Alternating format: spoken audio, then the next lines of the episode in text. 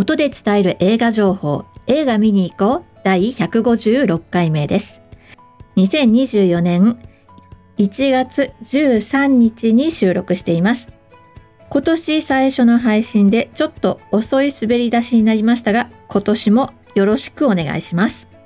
この番組は全国の映画館で今週末公開される作品の中からスマートフォンのアプリでバリアフリー音声ガイドの提供されている作品をご紹介します。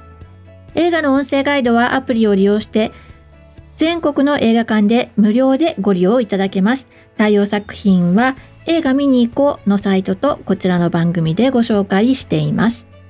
えー、まずはご自宅でアプリをダウンロードして、えー、その作品リストなどをね選択して対響音声を聞くなどね、えー、お家でも体験できることありますのでお試しください。でどんなイヤホンを使うのがいいのかなって話なんですけど私としましてはですねこの耳のこう密閉度の高い離れ型をちょっとお勧めしたいと思ってまして。で基本はそれを片耳で。で本編の音が大きい時は両耳でなどね工夫してお使いいただければいいんじゃないかなと思っています。これはあの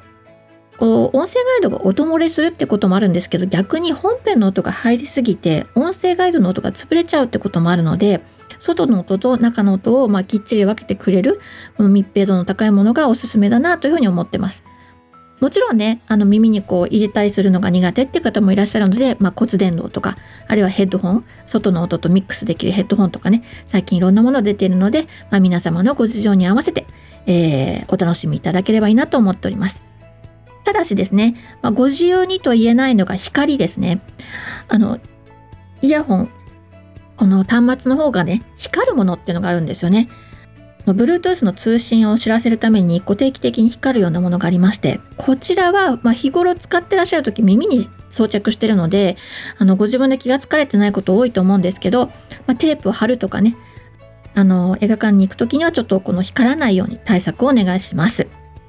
詳細はですね、ハロームービー、UD キャスト、それぞれのアプリのサイト、またはですね、日本ライトハウスの YouTube チャンネル、ニポーラーチャンネルの17回目で、えー、説明がございますので、ご確認いただければと思います。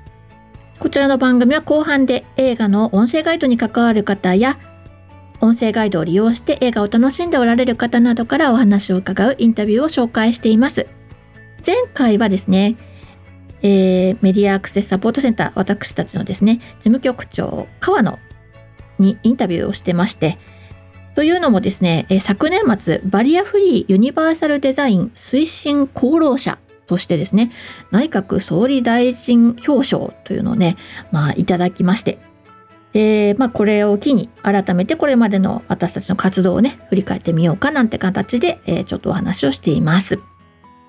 今回は、えー、ハロームービーなどアプリを使った映画鑑賞についてなんですけど、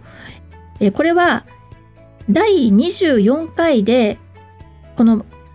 映画見に行くのね第24回でこう一緒にアプリをインストールしていただいた福岡の根本さんの呼びかけで行われているオンラインミーティングというねものがあるんですよ。で、えー、そこに私も参加させていただいて新年ね1月3日のミーティングだったんですけどその時にちょうどこう参加者の方からの映画のアプリについての話題になったので、えー、ご参加者の方々に許しをいただきましてそれを収録して、えー、一部ご紹介させていただきたいと思います。後半お楽しみに。では早速ではありますけれども1週間飛ばしたということもありましてそう紹介する作品が多いので、え、作品紹介に入ります。まず前回の振り返りから、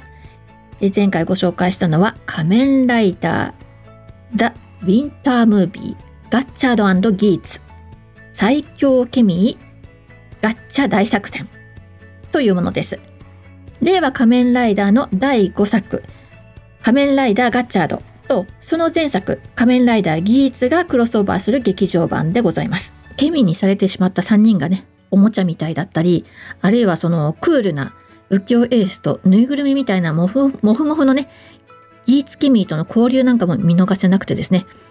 あとはその女性として初めて2号ライダーというのがね登場いたします。こうやってね時代とともにいろいろ変化していくライダーたちにご注目をということでハロームービーに対応して1時間35分の作品です。そしてえーと1週間飛ばしたということもあって前回の配信から今日までの間ね、えー、対応した作品が5作品ございます。1月5日に公開された笑いの怪物。こちら UD キャストに対応しています、えー、学生時代からえー、人間関係がね作るの構築が、えー、不得意で、えー、クラスメートなどもいないほとんどいないまあいない、えー、という青年がですねテレビやラジオの投稿コーナーに膨大な量と質のネタを送り続けるんですね。である芸人の目にそれが止まりましてでその芸人がまあ一緒に漫才やコントを作ろうと、えー、誘うわけです。でメールで誘ったらですね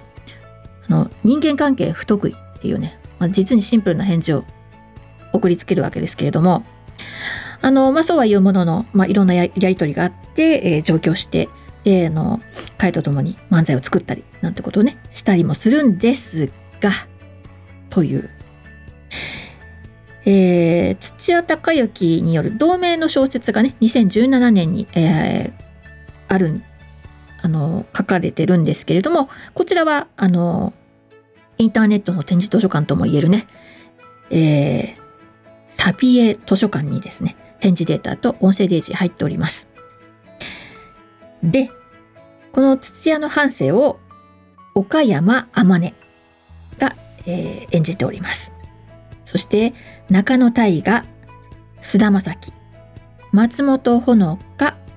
前田大志郎といった顔ぶれが、まあ、作品を支えていきますと。で今回の主人公の岡山天音という役者さんは、まあ、最近非常に活躍中ですけれどもあんまり最近性格俳優とか言わない個性派俳優とか言わないかなあのまあ、いわゆるねイケメンでこうスタイルが良くてみたいなことで注目されてるというよりもあの演技派なんですよね。私のイメージの中では最近だとこう江本時生とかと同じ分類に所属してる感じのイメージなんですよね。うん、はいというね、まあ、人間関係不得意で不器用な、えー、青年の半生を描いた作品です。まあ、お笑い芸人っていうとこう、まあ、楽しげな世界にも見えるわけですけれど、まあ、その向こう側で、えー、もうすごい努力に努力を重ねてお笑いを生み出す、まあ、青年の、まあ、不器用な生き方という感じのイメージですかね。はい。 UDCast に対応して1時間56分の作品です。笑いのカイブツ。はい。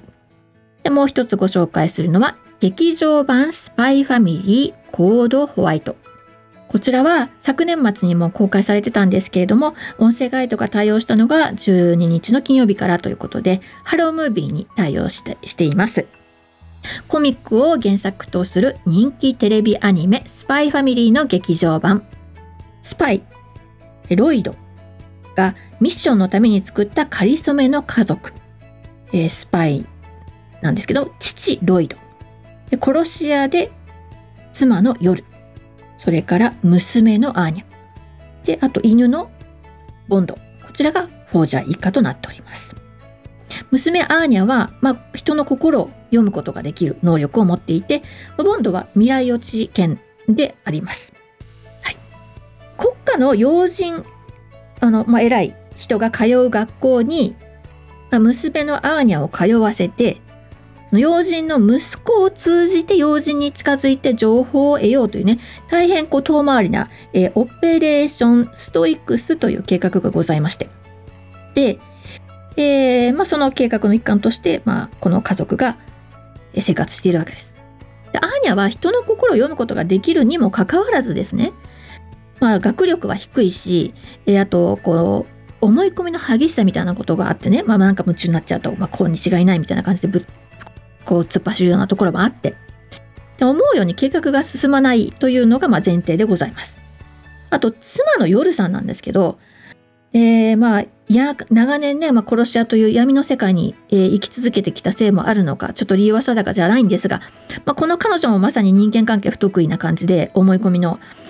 えー、ちょっと激しくちょっと的外れな言動を繰り返してしまうような、まあ、大変可愛らしいんですけどね。美しい人なんです。黒髪が長くてね。なんですけどまあそんな感じのキャラクターです。ね、でこの、まあ、妻と娘、え、相手の心を掌握してね。スマートに計画を遂行する凄腕のスパイのロイドをもってしても、まあ、不可解なこの2人。でそれとともに、えー、構構成されているこの家族、ね、この家族が繰り広げる今回は初めての家族旅行です。今までのシリーズを知らなくても導入部で丁寧な設定説明みたいなのがありますので、まあ、心配なく楽しめる娯楽作品です。で私ちょっと音声ガイドで、えー、鑑賞してたんですけどここをまあ押さえといたらいいよというのは、まあ、お父さんのロイドというのはね変装が非常に得意なんですよ。で年齢もそして人種もさらには性別さえも超えて一瞬にしてさまざまな人物に、えー、なり変わることができるという能力というかねスキルをお持ちですね。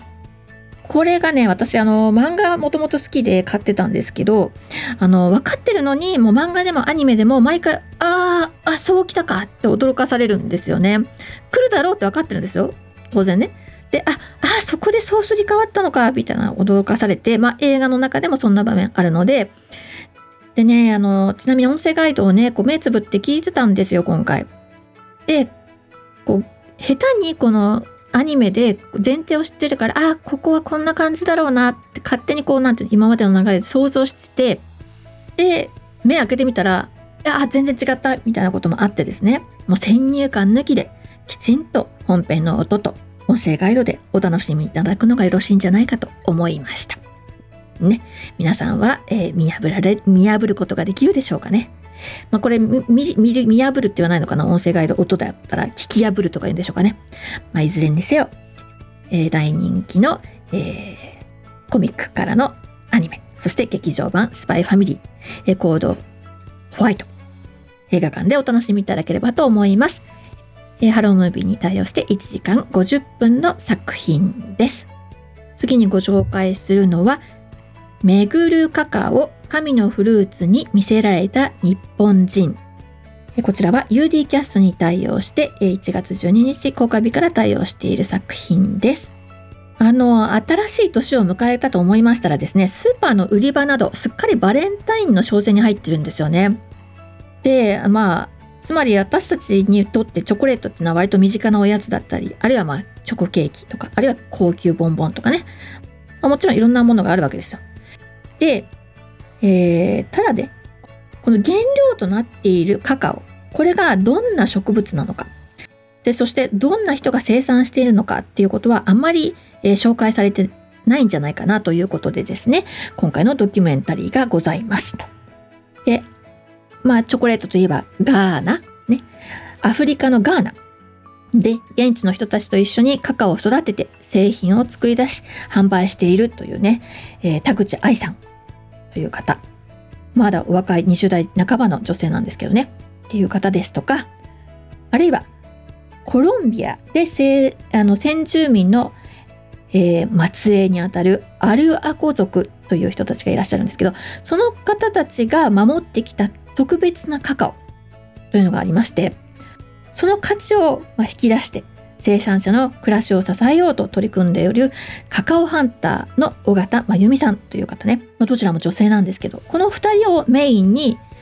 カカオ栽培農家の労働環境の向上やカカオのビジネスモデルの構築というねそういった課題をにあの追ったドキュメンタリーの作品です。この作品のナレーション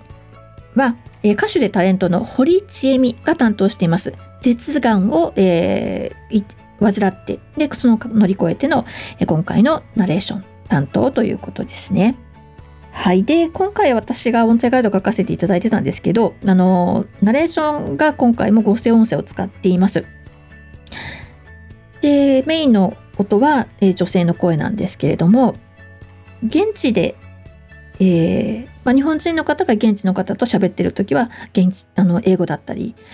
あるいはその通訳の方がそれをさらに現地語に翻訳してたりっていうようなことが起きているんですね。でそこら辺をですね、えー、全部男性の声でえー、当てています。女性が喋ってても男性がっていうような形で、まあ、のいろいろ変えてみたんですけどかえってその方がいいんじゃないかという、まあ、ことでやってみたので、まあ、実際どうかあの、ね、いろんな方が聞いたらまた違う印象を持たれるかもしれないんですけども今回はそういう作りになっていますと。この、ね、劇場公開作品として合成音声採用したのは、まあ、オレンジランプに続いてこれが2作品目というふうになりましてまだまだ発展途上の分野なんですけれどもあのぜひあの何か印象がありましたら教えていただければと思います。シネスイッチ銀座で公開されています。1月、えー、1時間29分の作品 UD キャストに対応しています。その後ね、あのいろんな劇場、いろんな地域にあのてあの展開していくので、えー、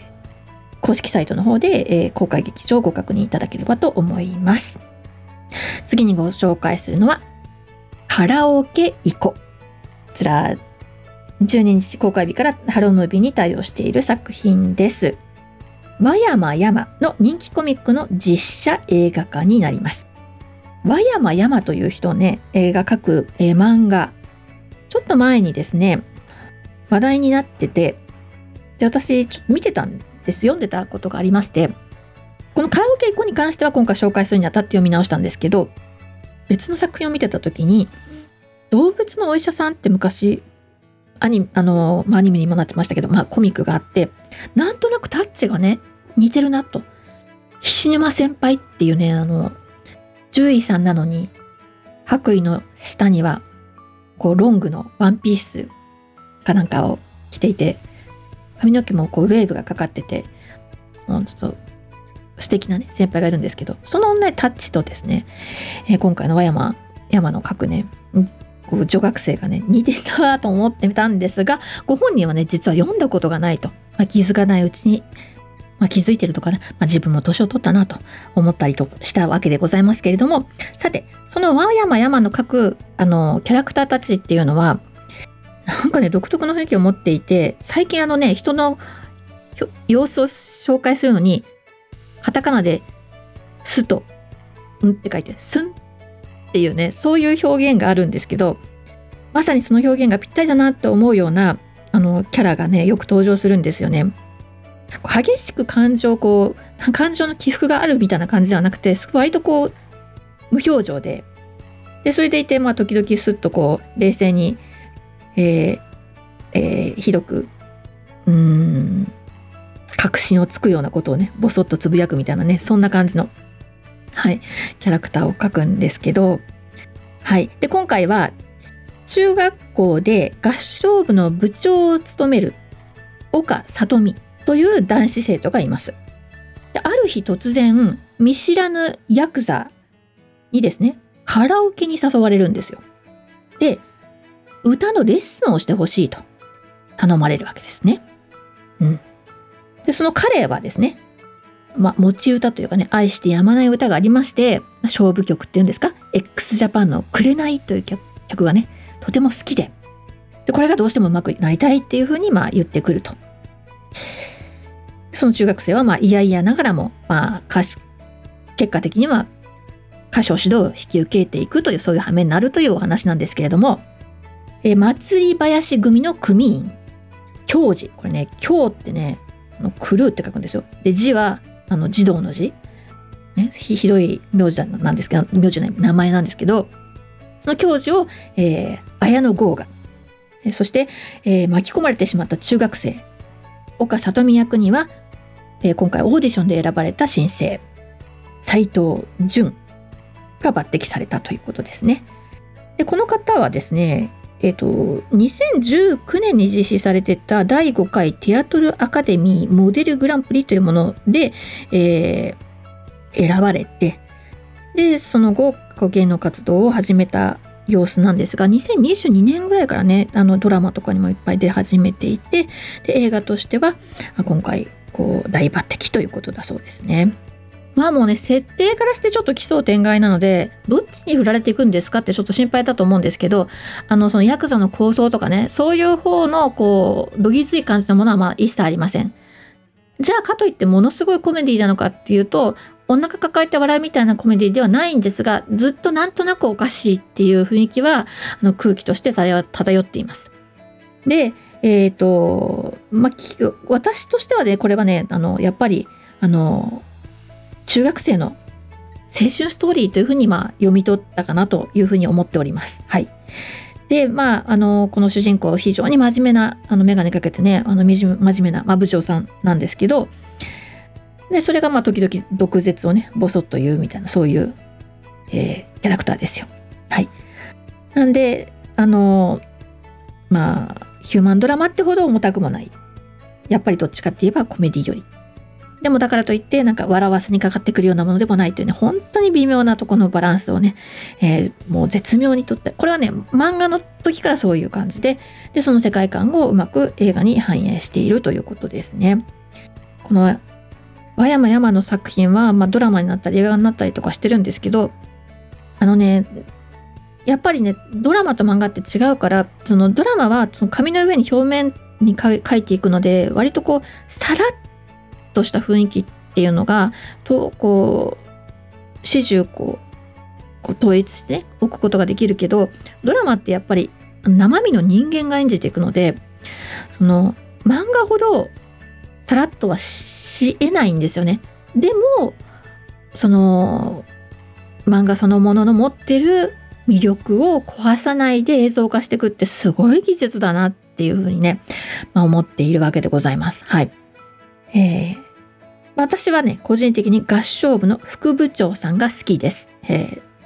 女性の、女ね、女子の、えー、副部長さんが好きですということだけまあ言っておきましょう、えー、よろしければ皆さん映画館でご覧ください。ハロームービーに対応して1時間47分の作品です。え、それからもう一作、ある閉ざされた雪の山荘で、こちら12日上映開始で開始日から UD キャストに対応しています。人気作家東野圭吾が1992年に発表した同名のベストセラー小説の映画化です。この1992年にっていうのは結構あのその初期のあの作品でで最近でこそこう社会派のミステリーっていう感じでこう人間ドラマヒューマンドラマみたいな形なんですけど初期は割とその本当にミステリーの技巧的なねその謎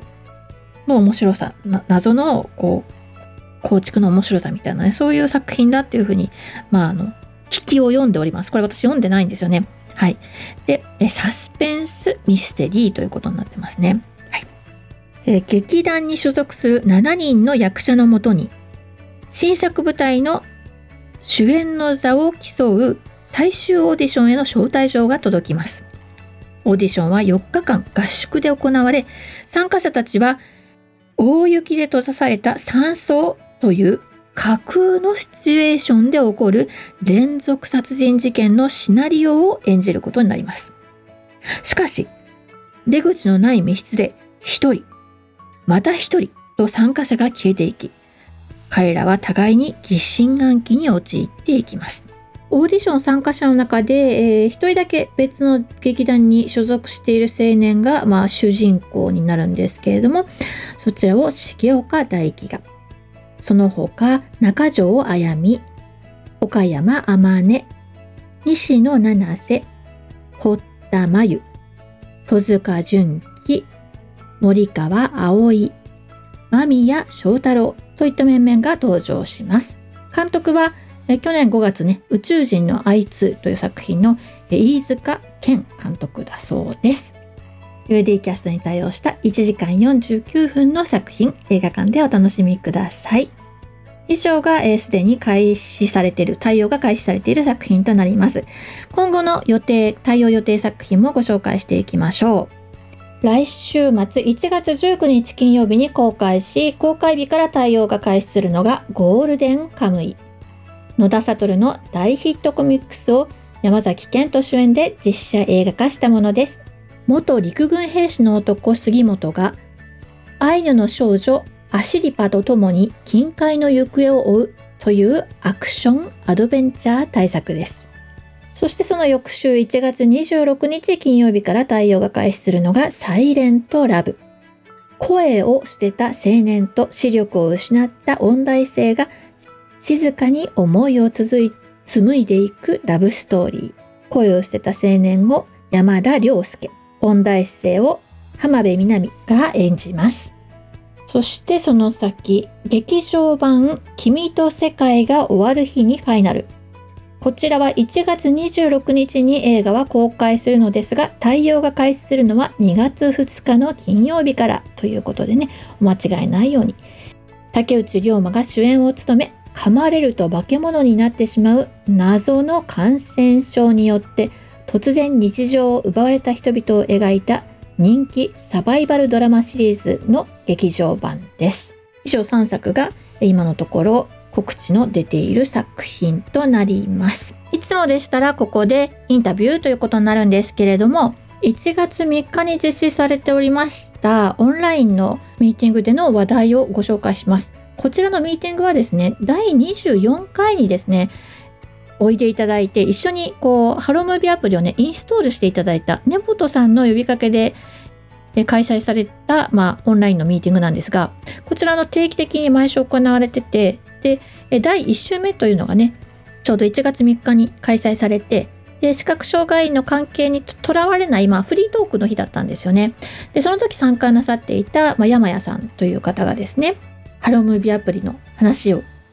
始められたのでで参加者の方たちに許可を得てあのぜひここ録音して使わせてくださいっていうような形で、えー、収録したものなので、えー、ぜひお聞きください。アプリの理論は分かってたんですよ。あの、映画が始まる、あの、ノーモア映画泥棒の時に耳に聞こえない音が流れて、それで動機を取るって話はずっと前からしてたんですよね。はい、ただ、それがもし取れなかったらどうしようとか、うんうん、それがずっと自分の中にあって、で、映画見に行けなかったんですよ。で、たまたまそれが札幌の、あの、映画を見ようっていう、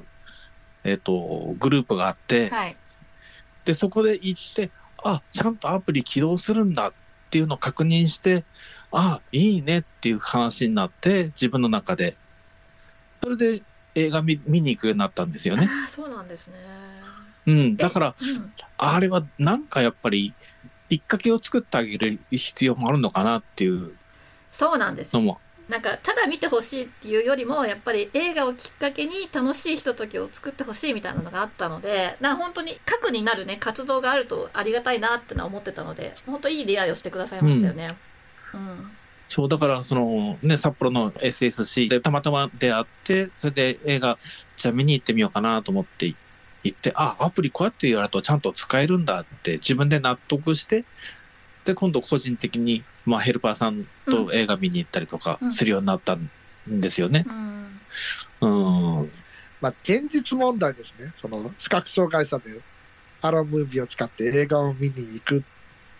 ハロームービーとか、なんて QT キャストを使っていくっていうのは、いろいろとやっぱり、なんていうか、こう、段階があるというか、うん、まず映画が、映画が好きなことでしょ、うん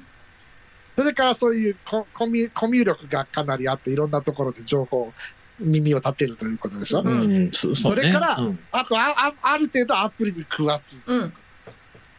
その3点は、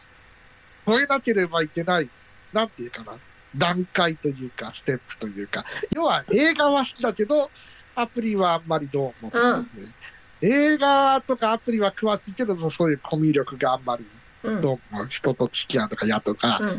ぱある、現実問題そういう、あのー、なんていうか、なんかこう乗り乗り越えなければいけない、一気中じゃないんですけど、そういう段階があって、うん、ある程度、やっぱりこう、行くと、なんかこう、伸び悩みが、あるある。人数、映画を見る人数で、伸び悩みがある。ハロームービーを一緒にインストールしましょうと言ったって、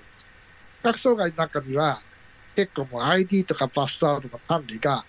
誰かにやってもらってたりとかして、そうそうそう。たりとか、あとはその何か、あの、指紋認証とか、それから顔認証がオフになってたりとかして、感じた時にインストールできないとか、そういうことがあったりして、やっぱり諦めようって人もいるんですよ。えそういう人と会うとどうしたんですか？あの入れ入れてあげたりしてるんですか？サポートしてくださったりしてるんですか、まあ、根本さんは。そうだでもやっぱりそれでね、あのサポートをするのはいいけども、やっぱり ID とかパスワードの管理は、自分でしてもらった方が、後々考えていいんじゃないかなと。うんなんか、この頃そう思うように、ちゃんと段階踏んで、時間かかるけど、うんやっていただいた方が、話はしたりする、こういうのがあるんだよっていうのはいいけど、うん入れてあげますからっていうのは、あやらない方がいいんじゃないかなと。最近ちょっと考えが。自分でその使えるようになってほしいなっていうのはありますよねあのスマートフォンをね、うん、あとはそうなんです。うん、あと、うん、あとね、でももうね、かもう確実に、もう、アップルストアに行くって決めてる人はいるんですよ。ご本人がね。うん困ったらストアに行くってそれもその彼女の選択だと思ってるので、あの、もう、行ったついでにいろんなことを解決したり、あの、何、アップデートしてもらったりとかって、ちゃんちゃんとメンテナンスのためにもちゃんと通うっていうのもありだなとは思ったんですよね。なる。うん。まあ、それは、それぞれね、うんそういう、あの、自分に合った、その、方法うん。を考えるっていうのも、な一つのうん。方法かなと。で、山屋さんみたいにそういう、で、札幌にそういう会があって、一緒に見たら楽しかったとうん。いうのも一つのうん、あれなので、なんか、いろいろ、きっかけがね、あの、いろんな人がいるのかなと、うんきっかけがあるのかなと、そんなこと考えたりとかそうですね。こん今回ね、しちゃったりとか。はい、今回、あの、鬼太郎？あの、ゲゲゲの謎っていうのが今うんすごく流行っていて、流行ってますね。はい。で、流流行ってますね。て、しかも、それを、この目の見える人たちが、音声ガイドを聞くことがむちゃむちゃ流行ってるんですよ。うんうーん。え、あの、その一般の人たちですか、もう、で、そうそうそうはい。で、それは、えっ、と、今までもあったこと、現象なんですけど、その、あファン、アニメのファンが好きで、音声ガイドを聞くっていう現象はあったんですけど、今回特にそれが顕著なんですよ。きで、ななぜまた？なぜかというと、これあの、監督さんがですね、舞台挨拶で、実はこの作品には、あの、妖怪のか隠しキャラが何体か入ってるんですよっていう話をしたんですよ。なるほうん。ストーリーとその主人公が動いてるとことは全然関係ないところで、ポッとこう妖怪が現れたり消えたりしてるんですよと。で、ついうん見えが見えてる人は、そのストーリーを追って見ているから、こう、画面の中にそこでがいても気がつかないことが多ど。い。キャラがわからない、気がつかない。そう。で、なるほど。で、とあるファンがですね、その、これ、鬼太郎の音声ガイドって公開日から1週間後だったんですよ。あの、公開日には対応できてなくて、1週間後だ。だすでに見て、つながって。はい。で、しかも、なんか、その、入場者プレゼントみたいなのもやってて、で、その、ちょうど公開日の8日という日が入場者プレゼントの日でもあったこともあって、8日は妖怪の日。で、いろいろ調べてた人が、あ、これで情報がなんか取れるかもと思って聞いたんですよね。そしたら、なんと隠し妖怪の場所を言ってるではないか、音声ガイドでと。なるほど。で、しかも、その主人公が微妙な曖昧な表情をしてて、でもそれがストーリーにすごく重要な、あの、なんていうの、意味のあるこう表情なんだけど、それを、やっぱり音声ガイドがせ説明してるんですよね。なるほど。うん。うんこれはすごいと。あの、これはもうね、聞くべきだと、みんなね。うんだからわかります、わかります。要要はそういう 音声ガイドと一緒に聞くそうと、その隠しキャラが分かって分かると。で、わかるだけならいいんだけど、ね、これさ、音声ガイドって別に見える人のために作ってないから、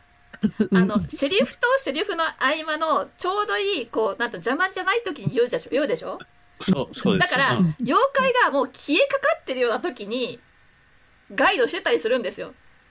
うんそうすると、言われたのに見つけられなかったっていう人たちがいるわけですよ、今度。そうすると、もう一回見に行かなきゃいけなくなる。最低3回見に行ってるわけですよ、みんな。大変だな。そう。好すきご。ない人は好きな人はそう。すごいことが起きてて。なんか、で、それでしかも見た人が、もう、あれはいいから聞けと。で、そうすると何回も見てるんだけど、まだ見てないって、なんて、お聞いてないっていうと、もう、それファン失格ぐらいの勢いになってるんですよ。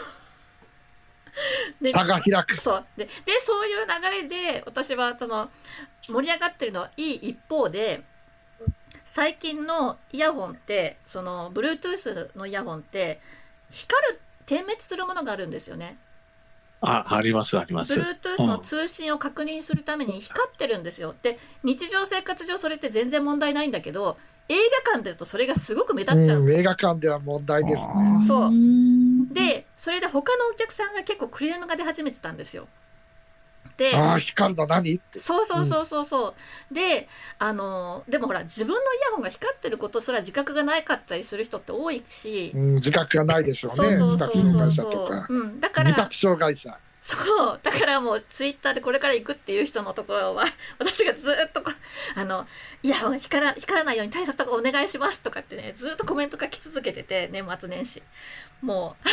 うそんなことをしてて。はい。でもそうするとなんか手帳をもらうほどじゃないけど暗いのが見にくい視覚障害者の人とかいるじゃないですか。あのうん。うん、あ実は自分暗いとこ見えてなかったから音声ガイド使ったらよかったとかなんていうのか本当に必要な人にも情報がちょっと届くようになっててなんかいいきっかけだったなと思っててなんかなるほど。うんうんこれが障害者向けのなんとかじゃなくてより作品が面白くなりますよっていう風にこう広がってくれたのも、まあ、いい切り口だったかなって思ってるのとあともう一個えっ、とねそのやっぱり映画館でスマホ使うのってドキドキするでしょ？私もまだドキドキドキドキする。うん、私もまだドキドキするんです。で、みんなドキドキするからっていうことで、丸の内東映が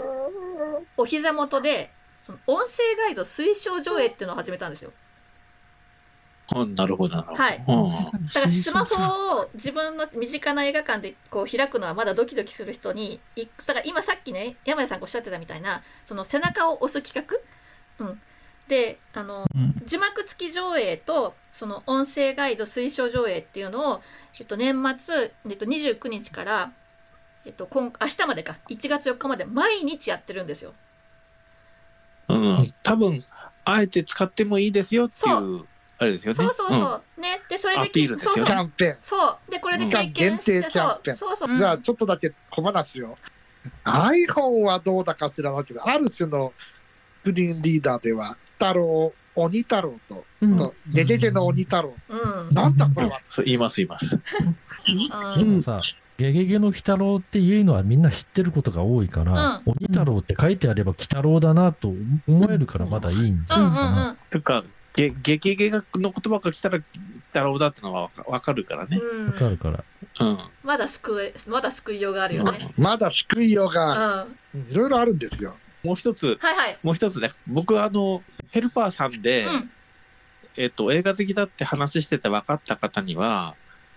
もし余裕があってもう一度映画を見る機会があったらあの音声のガイドを使って見てくださいって時々宣伝するんですよ。らしい。うん。うん。で、どっから情報広まってくれるかわかんないから、ヘルパーさんには、もし、うん、2回目もし見る都合があれば、音声ガイド付きで見てください。うんうんうんうん。うん。でもちろんその方はアプリダウンロードしてる方だったので、うんうん、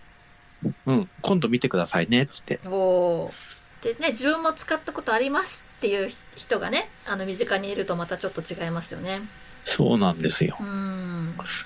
いやまだ長い道のりですけどね。インタビューはここまでです。でえっとこの山谷さんがね、えー参加された会というのは札幌の中札幌で活動しているえ札幌 SSC っていうグループがありましてあのアルファベットで sapporo.ssc でスペースで映画とかで検索すると出てくるかなと思うんですけれどもの一緒にね映画館に行って、え鑑賞するという活動をなさってるんですよね。これはあの107回と108回に、えインタビューさせていただいた有限会社トータルケアサービスのね、えー介護事業所一期一会代表取締役の中山光夫さんからまあお話を伺ってたんですよね。そので実際それに参加された山谷さんなんですね。最近上がってた情報では11月にミステリーという流れの鑑賞会を実施していてで今度の火曜日に窓際のトットちゃんをね見に行くんだそうですよ。はい。で、えっ、と、せっかくなので今回の詳細欄にですねインタビューした時のリンク貼っておきますのでよかったらお聞きください。それではいつもながらのマスクからのお知らせで番組をおしまいにしたいと思います。アルファベット MASC 映画で検索すると私たちのホームページにたどり着くことができますよ。またサイトのトップページにある映画映像のバリアフリー化を学ぼうからはオンラインで参加できるバリアフリー字幕や音声ガイドの講座のご案内もしています。こんな講座やってというリクエストもどうぞお送りください。そしてこの番組へは映画見てきたよはもちろんこれ期待してるんですなどぜひ教えてくださいね。映画の制作関係者、ディスクライバーさんなどからの作品の推しポイントの紹介などもお待ちしておりますよ。また各地での活動の告知などお寄せいただきましたら紹介していきたいと思っておりますのでよろしくお願いします。